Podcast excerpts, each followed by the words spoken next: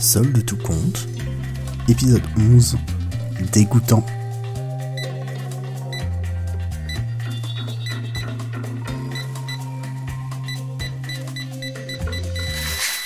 À table La voix de Françoise résonna. Elle n'aimait pas crier comme ça dans la maison, ce n'était pas chez elle, mais quand même, ça renvoyait une mauvaise image aux voisins.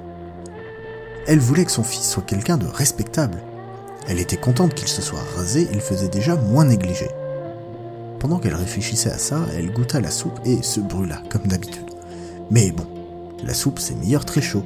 Ça apprend la patience et la délicatesse. Toujours pas de bruit dans la salle à manger.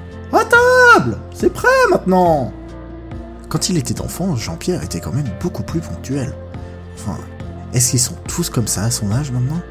Ah, la septuagénaire souleva le faitout et se dirigea vers la table. Enfin, elle entendit la petite famille arriver.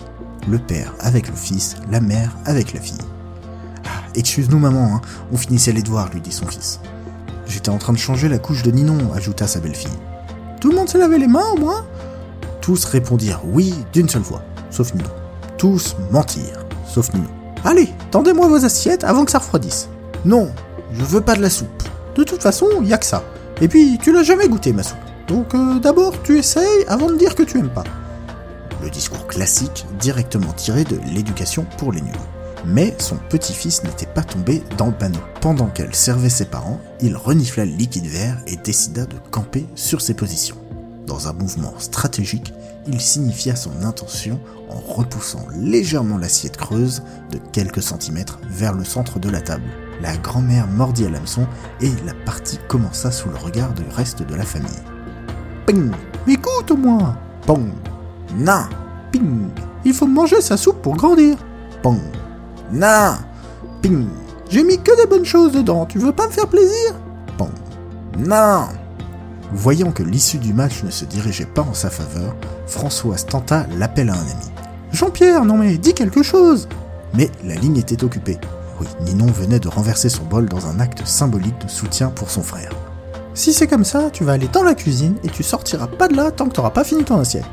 Elle saisit l'enfant par le bras, qui la suivit sans mot dire, et s'installa à la table carrelée et froide de la cuisine. Il continua de regarder son assiette. De l'autre côté de la porte, il entendait des bruits de conversation, mais était trop concentré sur l'odeur de chou qui se dégageait de la soupe pour vraiment prêter attention à ce qui se disait. Il ne savait pas ce qui se jouait dans la salle à manger. Il ne se doutait pas que sa mère jouait le match retour. Il le comprit quand il la vit arriver avec son assiette. Des années plus tard, il se souviendra de cette soirée et du regard de son père qui les rejoindra dans quelques minutes.